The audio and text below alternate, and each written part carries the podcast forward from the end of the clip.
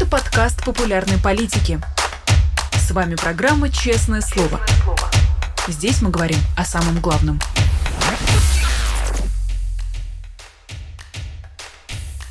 Друзья, всем здравствуйте! Вы смотрите канал «Популярная политика». Это программа «Честное слово». Сегодня эфир проведу я, Александр Макашин. Друзья, как только подключились, не забудьте поставить лайк, не забудьте написать комментарий. Дежурная фраза, которую я повторяю из эфира в эфир. Но это действительно важная практика, которая позволит этой трансляции немножко продвинуться в рекомендациях YouTube. Ну и кроме того, если смотрите в онлайн, не забывайте, что у нас есть чат, где можно обсуждать вопросы э, и ответы нашего гостя э, в, вместе с другими зрителями. Ну и кроме того, есть суперчат. А, можно направлять туда платные вопросы, если вы хотите что-то спросить у нашего сегодняшнего гостя. Это Евгений Ступин, депутат Мосгордумы и политик. Евгений, здравствуйте. Да, Александр, здравствуйте. Друзья, приветствую всех. Ну, я думаю, мы сегодня очень много поговорим про в общем, про проблемы региональные в том числе, но, наверное, хотел бы начать с таких вот церемониальных а, моментов, э, связанных с российской политикой. Итак, спикер оккупационного парламента ДНР Артем Жога попросил Путина выдвинуться на выборах. Тот согласился, это было еще несколько дней назад, но я заметил, что за минувшие выходные политические аналитики, они немножко разошлись в оценках. Одни говорят, что вот такой вот жест, что Артем Жога, э, значит, говорит с Путиным, это такое а, как бы а, анонс того, что Путин будет в своей предвыборной кампании говорить о мире и о там, не знаю, мирных переговорах, о том, что вот он всячески думает о том, как теперь осваивать, значит, захваченные территории. И наоборот, вижу, что если такой Жога выходит к Путину весь в орденах, а, в военной форме и предлагает Путину пойти на второй срок, это говорит о том, что Путин нацелен на долгую войну, на то, что он дальше будет милитаризовываться. Вот вы, как человек, который участвовал в выборах, как бы считали этот Э, месседж, скажем так? Ну, я думаю, оба этих момента, они на самом деле возможны и э, да, даже, наверное, в чем-то не противоречат друг другу, потому что, э, с одной стороны, война действительно планируется долгой, судя по всему, Кремлем, и с другой стороны, они хотят войну убрать и из дискурса, и из вот этого, то есть война для них становится фоном каким-то таким, ну, то есть параллельно разговариваем о чем-то другом, да, и я думаю, что э, если им получится как-то, соответственно, завоевать Авдеевку, то ну и все на этом тема военная, в общем-то, вокруг этой Авдеевки и будет крутиться. А если не получится, то ее вообще попытаются забыть. Но, конечно, это не, это э, не выйдет полностью. Понятно, что есть э, набирающий в любом случае обороты э, протест жен мобилизованных, понимание людей, что все это затянулось, конца и края этому не видно, и что как ни крути, с войной ассоциируется именно Путин, это его личное было решение в начале СВО, это его указ был о проведении частичной мобилизации. Да? Так что полностью уйти от этой темы не получится, но они будут стараться. Ну да, здесь э, действительно все очень предсказуемо. И, наверное, вот эта попытка взять Авдеевку, это действительно просто такой некий трофей, который необходимо Путину продемонстрировать и, да, как многие говорят, политические аналитики, э, закрыть тему войны. Но между тем, э, на прошлой неделе ФБК запустили, мы запустили кампанию против Путина. На ваш взгляд, вот по вашей оценке, почему важно следить за этими выборами или в том или ином виде в них как-то участвовать, хотя мы знаем, что результат предрешен? Смотрите, ну, результат в каком плане? Результат э, в смысле того, что нам нарисуют, э, как бы, э, Элла Панфилова нам нарисует. Ну, это, это понятно, это предрешено, это уже многие годы предрешено. Но с точки зрения результата такого реально политического, я думаю, еще определенная интрига есть. А, потому что в любом случае, раз эта процедура выборов назначена, я бы ее назвал процедурой которые имитирующие выборы, да, а, э, это легальный повод пообсуждать, а вообще э, нужен ли нам дальше Путин или не нужен.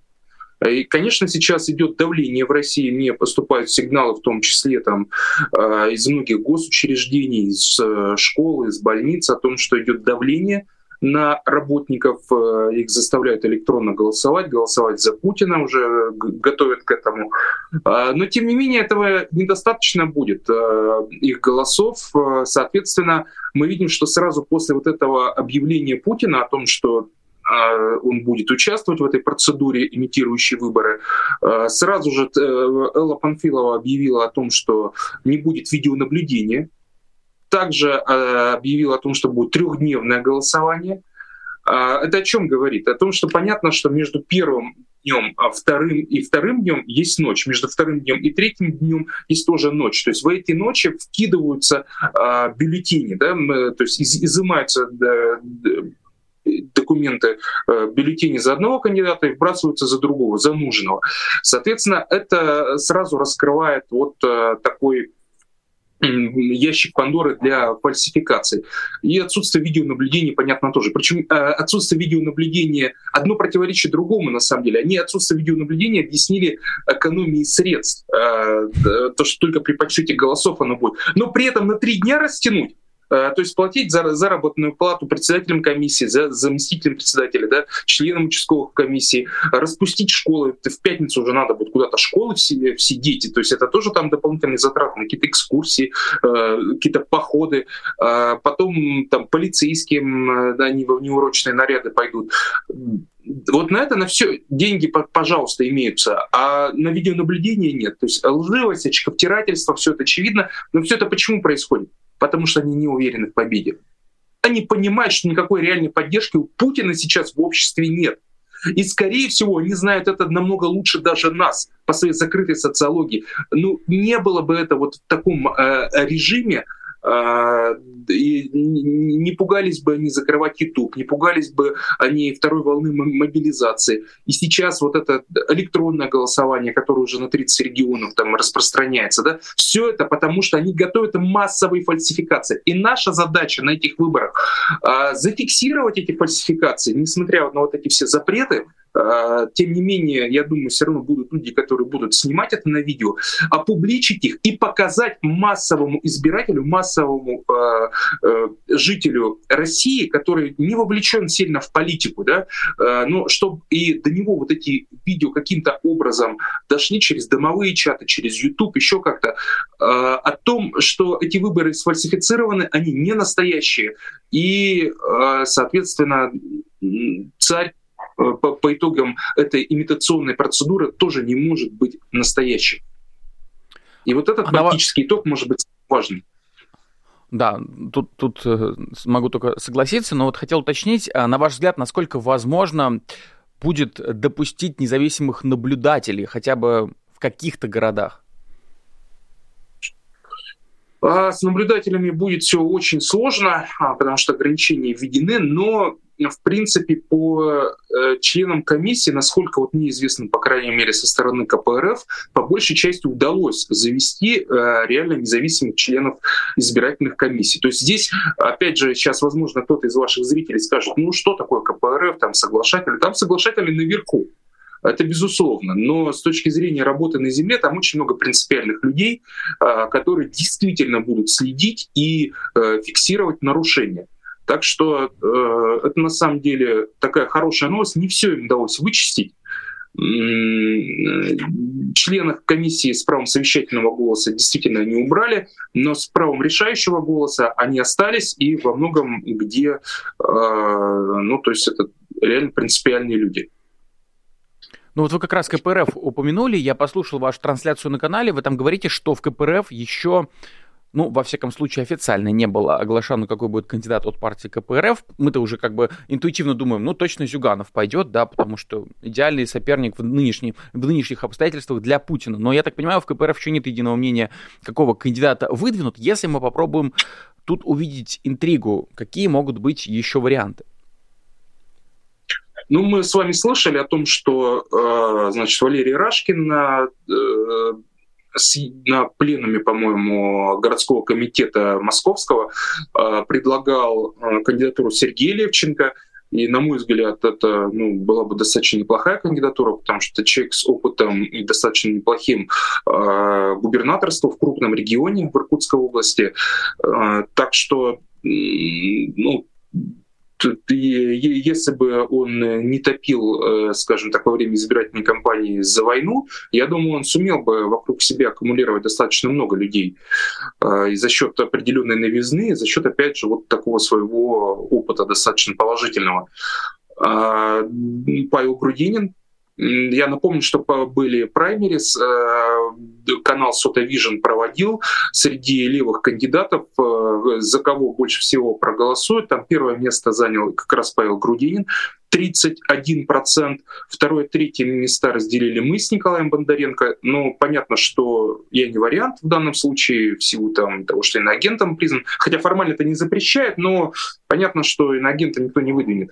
А, ну вот есть кандидаты Павел Грудинин, Николай Бондаренко. Ну, конечно, все мы понимаем, что их шансы не стремятся к нулю, потому что партийная номенклатура высшая в КПРФ, она э, соглашательские позиции занимает в, э, в отношении Кремля и выдвинет, э, ну там 99%, это по всем инсайдам из партии тоже следует, что 99% это будет, к сожалению, Геннадий Андреевич Зюганов, опытный как этот, э, где-то я слышал, опытный непроходимец. Но именно такой вот сегодня а, Кремлю и нужен. Но на самом деле он ни одних выборов не выбрал. Все выборы, которые участвовали, все проигрывал. Ну, как так? То есть он, Явлинский, э, кто там? Ну, Миронов не будет участвовать. Ну, ему замену найдут какую-то тоже. Но между тем, вы ждете, что Геннадий Зюганов будет вести ну, хотя бы какую-то кампанию? Но в любом случае его будут пинать даже из той же администрации президента, чтобы он что-то обозначил, потому что если совсем ничего не будет вести, это же э, профанация и, и без того не сильно легитимной процедуры, да. А, так что его будут пинать. Э, хватит ли у него здоровья, конечно, ездить по региону в 79 лет. Жизнь покажет. Ну вот между тем, вопрос, который часто задают, я вижу, вы тоже в своей трансляции об этом говорили, но хочется, чтобы наши зрители тоже ваше мнение послушали. Два антивоенных кандидата, скажем так, хотя, конечно, еще кандидатами не стали, просто люди, которые сказали, что готовы участвовать в выборах, это Борис Надеждин, Екатерина Тунцова. А, ну, многих людей позиционно настроенных подкупает, что они в том или ином виде, Екатерина Тунцова артикулированно и четко сказала, что она против войны. Борис Надеждин тоже как бы антивоенный кандидат, чуть помягче э, с формулировками он, правда, там работает, но тем не менее оба против войны. Вот какое у вас к ним отношение? Э, смотрите, чисто по-человечески они мне оба ну, достаточно симпатичны в, в плане того, что что-то такого явно отталкивающего нет. Я, я не к тому, что это мои прям кандидаты, а к тому, что понятно, что я человек левых взглядов, и при нормальных демократических выборах я бы, конечно, за них не стал голосовать.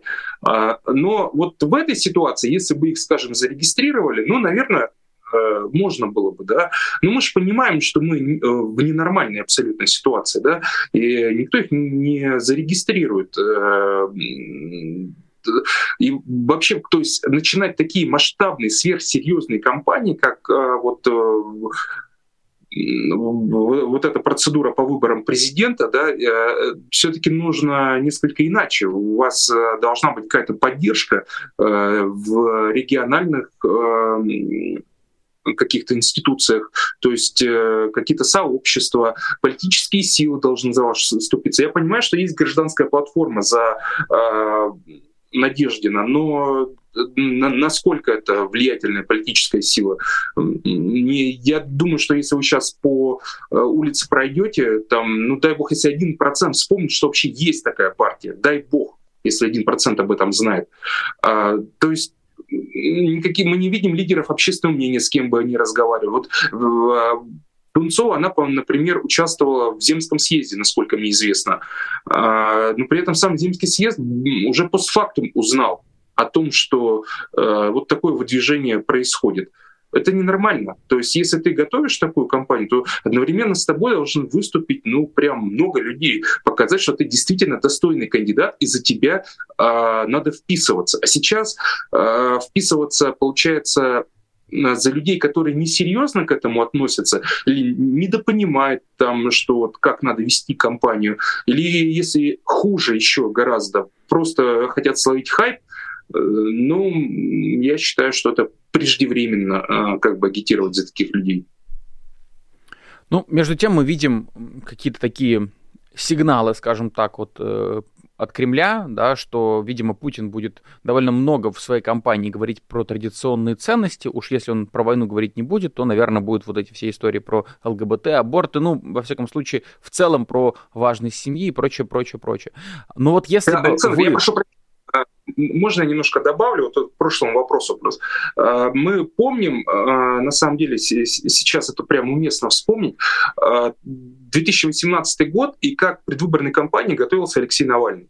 То есть за год там за год до выборов фактически были анонсировано создание штабов, которые пойдут собирать подписи вот примерно так кандидаты и должны готовиться, да, ну, может, там чуть раньше, чуть позже, но э, при, ну, мы ничего подобного сейчас не видим, вообще ничего, а им обоим надо собирать подписи огромные. Это, это физически невозможно просто, поэтому это все выглядит э, несерьезно на самом деле. Вот, все. Да-да-да, ну я, я дополню, что вот мы как раз, э, честное слово, с Леонидом Волковым были, э, проходило не так э, давно, и вот как раз Леонид говорил, что если они действительно хотят сами собирать подписи, то штабы, волонтеры им нужны были уже вчера, а, то есть сейчас уже просто нереально набрать необходимое количество для этого людей, и там единственный, наверное, вариант возможный, это то, что их как-то в администрации президента согласуют. Ну что ж, да, хотел переключиться к теме компании, вот э, я бы хотел вам предложить такой мысленный эксперимент, если бы вы сейчас шли на президентские выборы, о чем бы вы а, говорили для того, чтобы победить Владимира Путина, проще говоря, что больше всего сейчас, на ваш взгляд, тревожит людей? Ну, в первую очередь, я бы говорил о мирных переговорах, вот прям как экстренной мере, которая могла бы, во-первых, прекратить смерти, самое главное, в России и в Украине, второе — это, соответственно, высвободить огромное количество ресурсов для того, чтобы, например, э, повысить э, минимальную заработную плату там, до 60 тысяч рублей, как мы это э, в тезисах социалистов будущего вместе с Николаем Бондаренко, Владиславом Жуковским и депутатом Госдумы Олегом Михайловым прописали. Минимальная пенсия там, до 40 тысяч рублей, отменить пенсионную реформу и, ну, в общем-то, много чего еще сделать ресурсы под это высвободятся для, для вот этих самых э, социальных программ. Э, ну и втор... следующий важный шаг, что позволит э, окончание конфликта, соответственно, сделать, это снять санкции. Вот мы даже последние дни видим, ну, у нас уже практически каждый день какие-то инциденты с самолетами, например, да, это же все грозит прям массовой гибелью граждан России. Э, пока, слава богу, все это как-то удается э, каким-то чудом э, избежать. Но очевидно, что если ты не имеешь возможности обслуживать иностранный самолет, то есть это ну, сложнейшее да, там, э, сооружение, которое создается там более чем в 100 странах, если про Боинг говорить. Да. Ну, Airbus, наверное, то же самое. Э, и если ты не можешь его обслуживать в стране, которая его производит, ну, значит, у тебя все, у тебя некачественный самолет летает. Это просто очень опасно. Мне люди, знакомые из московских аэропортов, говорят, как они перевозят сейчас запчасти, как-то э, непонятно их э, закупают, на Западе, потом на себе как-то везут, и вот все, все это не сертифицированное, э, и никакого реального контроля за этим нет. То есть все это, э, опять же, приводит к опасности для россиян и к возможной гибели.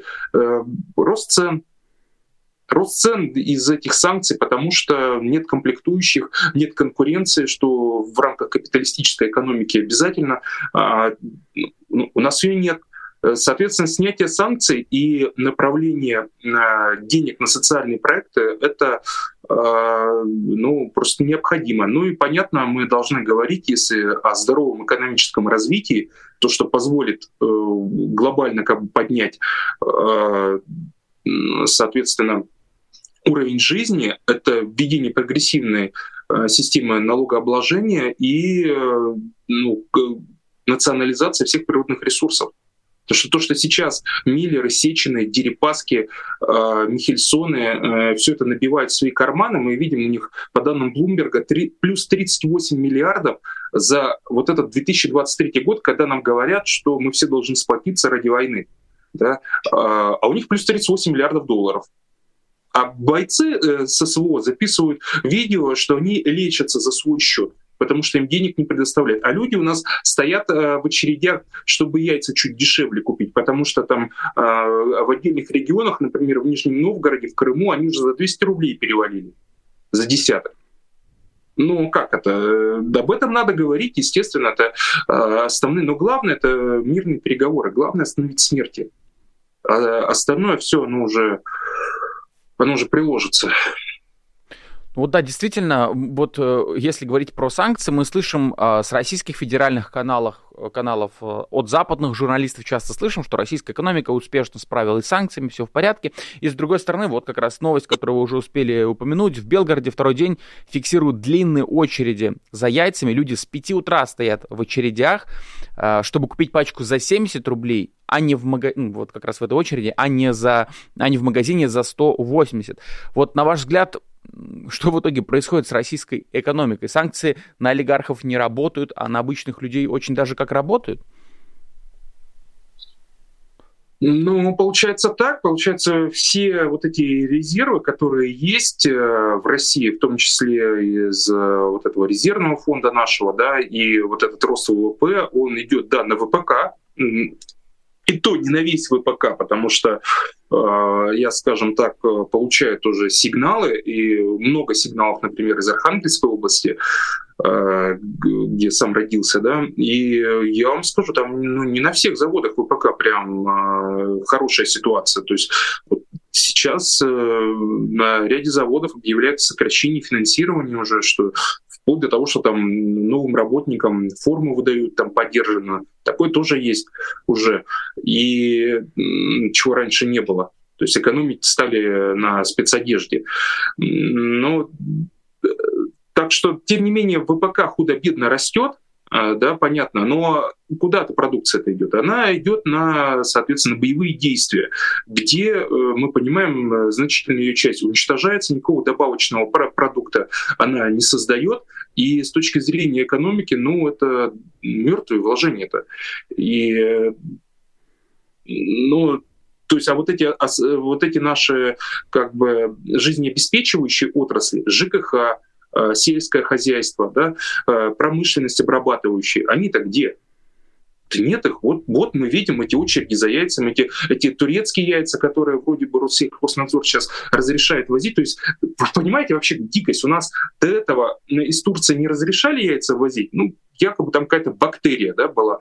А, я не знаю, была, не была, может и была на самом деле. А сейчас нам говорят, а все, ее резко не стало, вот именно одновременно с повышением цен на яйца э, в Турции исчезли бактерии э, из их яиц, и поэтому их можно теперь экспортировать. То есть, опять же, ложь, очка, э, ложь и очковтирательство. Это ладно, если они их остановили тогда, ну, то есть по надуманным причинам, и реально там ничего не было, да, то есть просто что типа поддержать своего производителя. Это еще, по крайней мере, относительно безопасно. Но а если там реально есть эти бактерии? И вот сейчас это все пойдет на, на этот рынок. А мы-то не знаем, по сути, что, что там в реальности происходит. Ну и между тем, а, Другой сюжет, за которым, я знаю, вы тоже внимательно следите, продолжаются облавы на призывников. За ноябрь их было 73 по всей России. Не могли бы чуть рассказать, может быть, зрителям, которые не в курсе этого сюжета, а вообще, как эти облавы происходят, в каком виде, в каких городах? Ну, в городах, я так э, смотрю, география совершенно разная, и это и Дальний Восток, и Сибирь, и Москва. Э, то есть э, ни, никто сейчас не застрахован. В Москве, Московской области много. Да, много по мигрантам, которые недавно получили паспорта российские, но много и по студентам, в том числе даже те, которые находятся в академических отпусках, формально-то имеют право на отсрочку. Э, ну и их забирают, так что сейчас на самом деле очень и очень опасно вообще попадаться в военкомат. Почему? Возможно, кто-то думает, ну это типа срочная служба, ничего страшного. Ну, вот мне буквально, опять же, на, на, на днях э, люди пишут, что у них э, детей отправили в Белгородскую область, и там они на границе с Украиной постоянно подвергаются обстрелам. А, то есть они фактически рискуют жизнь. Да, может быть, напрямую они пока не участвуют в боевых действиях, ну вот они там а, э, под обстрелами находятся. И реально их жизни угрожает опасность. Это надо помнить. К тому же сейчас мы с вами помним, что депутаты э, Гурулев от «Единой России» и Соболев, что мне на самом деле э, больно, потому что ну, он от КПРФ, и это в любом случае э, несет свою тень на всю КПРФ, да, а, что неправильно, потому что в КПРФ много все-таки достойных людей, но тем не менее Гурулев от «Единой России», Соболев от КПРФ предложили повысить срок призыва на военную службу, восстановить его в два года в два года. Это что значит? Что сейчас, вот я, даже я когда служил, 2005-2006 года э, в российской армии в Мурманской области, э, и тогда заставляли подписывать контракт. Ну, прям жестко так заставляли. То есть убеждали правдами, неправдами, э, говорили, что ты там в другую часть сейчас поедешь, там ты знаешь, э, что там не по уставу все и так далее. Э, что происходит сейчас, мне пишут, прям за людей иногда подписывают контракт. Они, они э, то есть они постфактум узнают, что якобы подписали контракт. И иди потом в суд, обжалуй. У меня вот сейчас юристы некоторые, некоторыми такими вещами занимаются, но это очень сложно обжаловать потом. Очень сложно. Так что сейчас они, если этот закон примут, а пока все-таки то, что говорил Гурулев, это э, принималось, к сожалению. И вот получается, что два года можно будет прессовать срочников, для того, чтобы они заключили контракт. И это, кстати, в том числе говорит о том, что они настроены на войну в долгую. Прям совсем в долгую. И мы помним даже сообщение Bloomberg было пару месяцев назад о том, что э, на 6-7 лет расчет э, вот этой войны. Это важно помнить нам, э, в том числе вот при агитации сейчас, что Путин это, это беспросветное продолжение вот этого конфликта, беспросветное направление туда наших людей, наших мобилизованных и гибель их там. Есть альтернатива, это мирные переговоры. Если он не может, там его руководство не может, там э, Лавров, кто там, Патрушев, кто участвует, ну надо уступать, значит, место другому, другим. И людям это надо объяснять. Ну, то есть таким образом сейчас э, призыв превратился в аналог мобилизации, и российская власть, она э, с помощью него откладывает решение о второй волне, как вы считаете? Я думаю, да, и, но э, это все тоже не вечное. Э, потому что скоро и родители призывников, и сами призывники тоже поймут это достаточно четко, что нельзя попадаться в военкоматы. Мигранты э, тоже уже все, все это осознают, и многие уезжают, э, потому что им просто опасно уже здесь находиться. Да?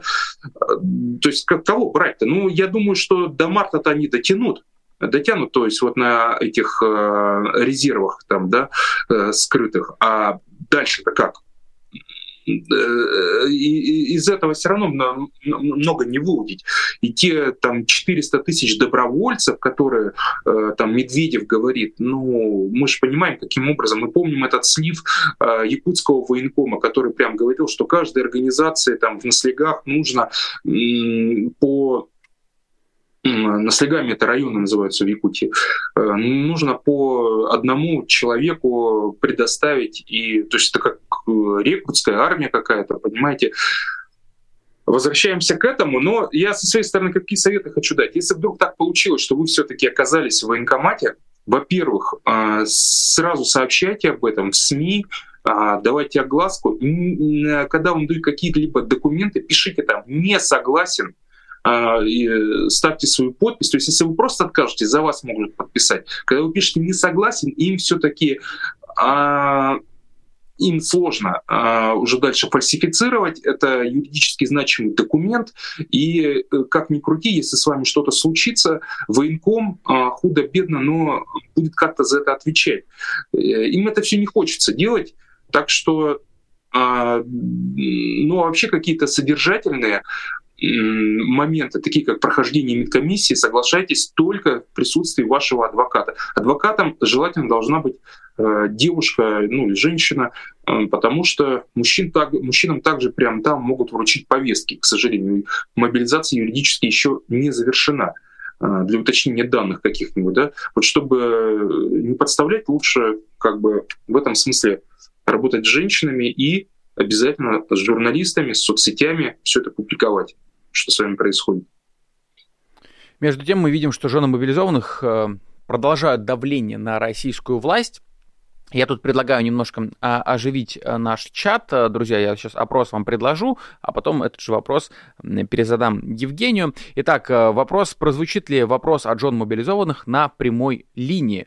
Три варианта, да, нет. И третий вариант прозвучит, но от кавычках мурзилки. А, так вот, простонародно мы а, сформулируем, чтобы было а, понятно. Вот, Евгений, к вам тот же вопрос. Мы знаем, что жены мобилизованных, они сейчас активно такую кампанию развернули, чтобы побольше вопросов на тему мобилизованных задавали на прямой линии. Вот вы как считаете? Ну, я считаю, что третий вариант будет, что полностью проигнорировать тему э, эти политтехнологи понимают, что, наверное, не стоит для них, да, ну, получается, как э, Путин совсем будет оторван от реальности. А, нет, будут. Я думаю, что по всем более-менее э, горячим темам они все равно пройдутся, но пройдутся в таком в очень-очень лайтовом режиме. Действительно, какие-то э, вот эти люди подготовленные зададут э, в нужной формулировке вопросы и зададут так, что, э, например, а, условно, что вот там мобилизованных не отпускают, мой там полтора года уже, ваш, а у, вас что, вот у меня там четверо детей, четверо, так, сейчас разберемся, все, вашего отпускаем. Ну, то есть, опять же, вот, вот это какое-то точечное решение одного вопроса и с расчетом на то, что все скажут, какой царь молодец, вот освободил э, мобилизованного, да, многодетного, пока там э, бояре не могли разобраться. Ну, по понятно, что системно это вообще никак проблему решить решит, не решит. Но тем не менее, а, молодцы, молодцы, близкие матери, жены мобилизованы, что они поднимают, и э, вот эта прямая линия с Путиным — это хороший такой повод для того, чтобы актуализировать свою вот эту повестку, а, ну, надо помогать им, да. Я думаю, что, а, конечно, каких-то значимых прям массовых акций протеста вряд ли у них в ближайшее время получится, но в информационном поле они могут сыграть свою существенную роль э, перед вот этой имитационной процедурой марта 24. Да, я вот как раз размышлял над тем, как это может, э, как этот вопрос может выглядеть. Мне кажется, скорее всего, это вообще будет выглядеть так, что вот, значит, ведущая говорит, жены мобилизованных жалуются на то, что их мужей не отпускают э, с фронта. И вот, Владимир Владимирович, на ваш взгляд, какие страны Запада запустили эту информационную кампанию против э, России и так далее? Я думаю, это, может быть, даже в таком виде э, прозвучит. Но, между тем, э, вопрос, которым, которым я люблю мучить наших гостей в последнее время, э, о чем бы вы спросили у Владимира Путина? Я понимаю, что сходу вопрос придумать сложно, но, может быть, вы э, сформулируете тему, да, какую самую болезненную вам кажется стоит э, освещать и э, продвигать для того, чтобы, ну, как-то Путина, Путину задать неудобный вопрос. Ой, да знаете, ну нечего спрашивать, нечего. Попросил бы уйти, наверное, просто по-хорошему. То есть и, и все, наверное, потому что ну, надоел все, все, что он говорит, это все ложь. Мы, мы это, к этому уже привыкли. Да? Э, о чем его спрашивать? Просто сказать, что уходи, и, в принципе, на самом деле, я думаю, э, будет определенный политический консенсус даже, чтобы предоставить ему, э, если он согласится уйти добровольно, да, не участвовать вот в этой процедуре, ну, предоставить ему неприкосновенность, а, чтобы... Потому что сейчас одна из причин, реально, почему он боится, потому что его просто убьют. Он, он много кому дорогу перешел, да, и я думаю, он этого опасается. А, если реально прогарантировать неприкосновенность, может, и уйдет. Тут, тут, тут сложно в это поверить, но, может быть, может быть, действительно. Ну, сложно, согласен. Но, так же сложно, как э, что мне дадут возможность там какой-то вопрос задать. Ну да, я согласен. Действительно, уж раз мы в пространство каких-то предположений а, зашли. Но между тем, еще одна важная новость. Мы следим за тем, что происходит с политзаключенными. Сейчас и про Алексея Навального а, поговорим. Но вот э, слежу в том числе за тем, что происходит с Алексеем Гориновым. Десятки врачей потребовали от Путина оказать медицинскую помощь Алексею. А, у него настолько не хватает сил, он не может сидеть на стуле, не может даже говорить, фактически падает, э, да, вообще просто со, со стула, настолько все плохо. На ваш взгляд, такое показательно жестокое циничное отношение. Это часть репрессий или просто пофигизм, на человека махнули решеткой, и что там во все не происходит, всем все равно? А, я думаю, это месть за то, что а, Алексей Горинов продолжал свою антивоенную агитацию, находясь в том числе в местах лишения свободы. То есть если бы он относительно а, тихо себя бы вел там, я думаю, что ну, помягче э, была бы ситуация, да. Но поскольку вот он как бы, мы помним даже в зале суда, то есть вот эту табличку «Вам еще нужна эта война», и, да, то есть и письма писал соответствующие. Я думаю, это вот месть за это, и э, власть таким образом показывает, что, ну, если будете агитировать из тюрьмы, будет хуже вам. Ну вот как раз мы параллельно наблюдаем за тем, что происходит с Алексеем Навальным. Вот недавние новости. Ну это, по сути, Ярмаш... из той же серии. Э, из той же серии, да. Но все Хотя кто, я не знаю, с кем более жестко там, да, то есть это тут э, сложно сравнивать, не будучи там. А, но в принципе это та же линия.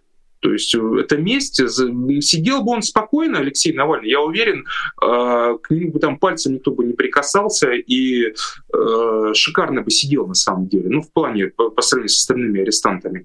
Но именно потому, что он агитирует, вот вот это все и пытается участвовать в политической жизни и участвует на самом деле э, активно, так получается, да, до сих пор э, является самым значимым оппозиционным политиком в стране, э, вот за это ему мстят.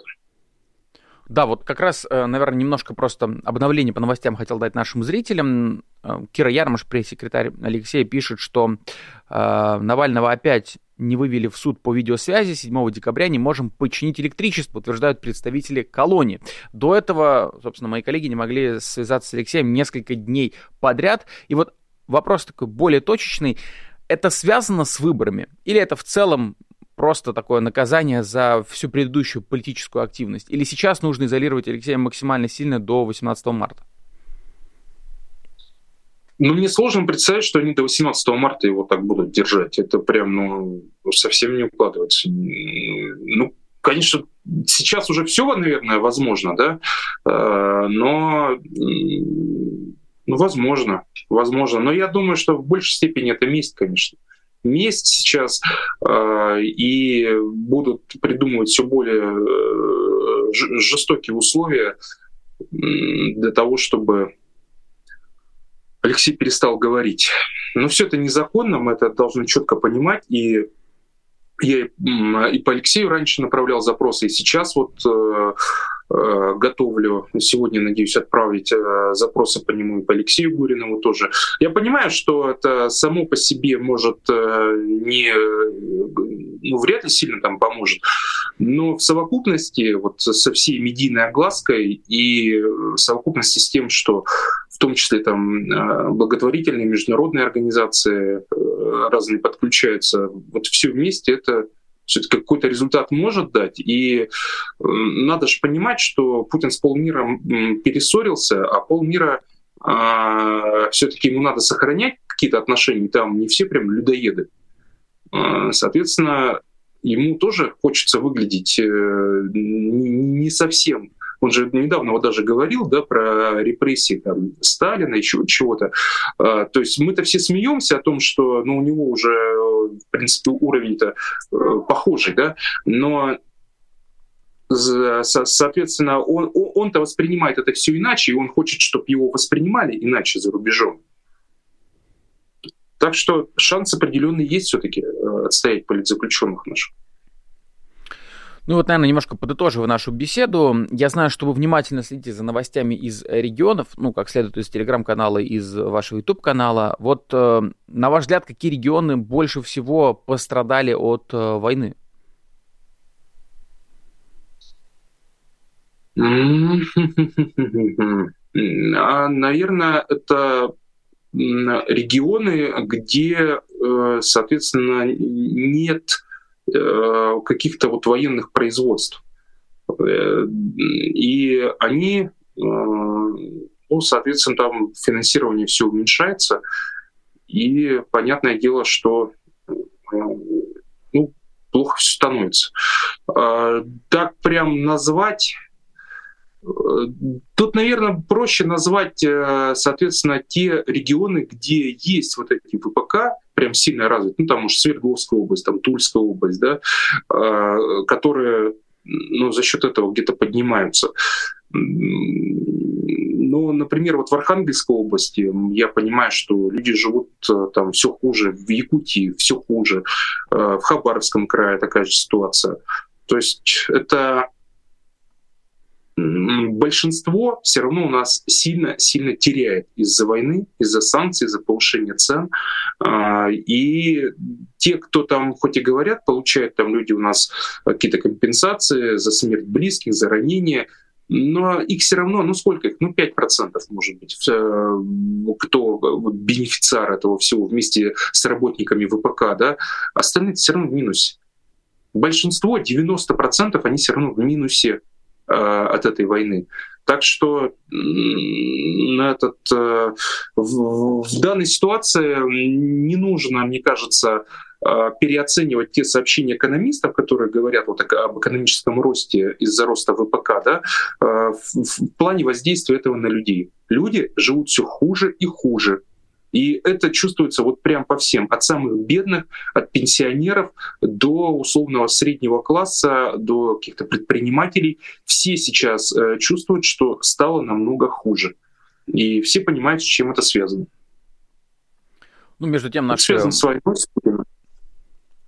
Наши зрители, а, например, Just Another Nerd, пишет спасибо Евгению Ступину, что отправляет депутатские вопросы. И вот Кейт Рома задает вам вопрос. Скажите, пожалуйста, какие современные страны достигли или близки к достижению социализма в скобочках основных идей социализма в вашем понимании? Стремились ли бы вы развивать Россию по их примеру, если бы были в правительстве? Ну, наверное, наибольше это э, прогресса в этом достигли североевропейские страны и Канада. Э, там, э, соответственно, капитализм уже эволюционным путем начал переходить э, ближе к, соответственно, ну, реальным там стало формироваться социальное государство, и мы видим, что, в общем-то, теоретически там возможны и дальше социалистические преобразования. У нас, к сожалению, в часто восприятие социализма как некой обязательно диктаторской системы, а, которая вот все подавляет. На самом деле а, это было уже определенное, если брать Советский Союз, там помимо достижений э, социальных, а их по сравнению с царским временем было очень много, да, я напомню, что равенство прав между мужчиной и женщиной, там э, этот, э, выход в отпуск по беременности, по э, уходу за ребенком, э, всеобщее избирательное право. Все это было э, именно советской властью. Но дальше, к сожалению, наше общество оказалось не готово, и партийная номенклатура фактически она вот захватила власть, и это уже нельзя было называть социализмом, конечно.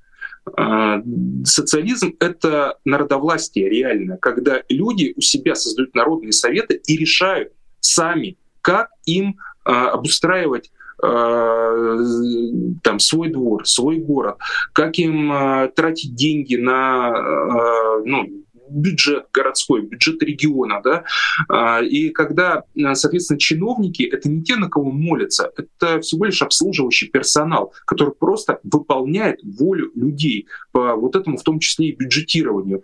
И мне кажется, мы э, к этому придем, и вот э, пример европейских стран, хотя там тоже есть проблемы, и та же Швеция, например, она сейчас в какой-то части даже уже отходит от тех э, принципов, которые там были еще в 90-е у них, да, когда это было реально социальное государство. Но э, я думаю, что, тем не менее, мы можем достичь этого, и тем более, что, в принципе, у нас много похожего. У нас там географически мы схожи, климат, культура, э, даже полезные ископаемые, если брать ту же Норвегию, да, у нас э, очень похожая ситуация, что там много нефти, у нас много нефти, но там ее нормально распоряжаются, а у нас, к сожалению, она вся олигархат ушла. Ну, если мы немножко поучимся а, тому, как организовывать вот реально народную демократию, и продвинем сами это, я думаю, что у нас все будет отлично. В ближайшие, ну, годы, наверное, не могу сказать, но в течение десятилетия, я думаю, у нас есть шанс э, прям качественно и очень сильно э, улучшить нашу жизнь. Ну, будем верить в хорошее. Я думаю, это очень оптимистичный прогноз, в который хочется э, верить. И давайте я подытожу э, наше голосование. Прозвучит ли вопрос о жен мобилизованных на прямой линии Путина? Да, говорят 14%, 34% говорят нет, и прозвучит от Мурзилки говорят 52% зрителей. Евгений, спасибо вам большое за этот разговор. Евгений Ступин, депутат Московской городской думы, политик, был в нашем эфире. Обязательно через э, какое-то время еще раз в эфире увидимся. Евгений, благодарю. Спасибо. Ну и давайте, друзья, в завершение напомню, что если вам понравился этот разговор, не забудьте поставить лайк, не забудьте написать комментарий, если смотрите в записи. Опять же, важный еще показатель для YouTube, если вы подписываетесь в момент просмотра этого видео, тогда YouTube понимает, ага, видео точно хорошее, трансляция точно ее нужно рекомендовать, потому что люди не просто посмотрели, но еще и подписались в ходе просмотра. Поэтому, если вы не подписаны на канал Популярная политика, самое время это сделать, а, и тогда и трансляции тоже вы поможете немножко продвинуться. Ну вот, на этом сегодня все. Я напомню, что если вы хотите нас поддержать финансово, есть суперчат, где можно задавать платные вопросы в ходе эфира. Но если не успели, есть отличная форма в виде платформы, видите, какая рифма, Patreon. По QR-коду переходите, и дальше выбираете формат «Честное слово», как программа, которая, например, вам нравится больше всего. Ну и тогда ваше имя появится в списке людей, которые уже нас поддерживают, только что вы уже увидели а, в строчке этих самых людей. Друзья, за что вам огромное спасибо. Ну и те, кто не поддерживает пока что, присоединяйтесь, будем очень и очень вам рады. На этом все. С вами был Александр Макашенец. Увидимся. Вы слушали подкаст «Популярные политики». Мы выходим на Apple Podcast, Google Podcast, Spotify и SoundCloud. А еще подписывайтесь на наш канал в YouTube.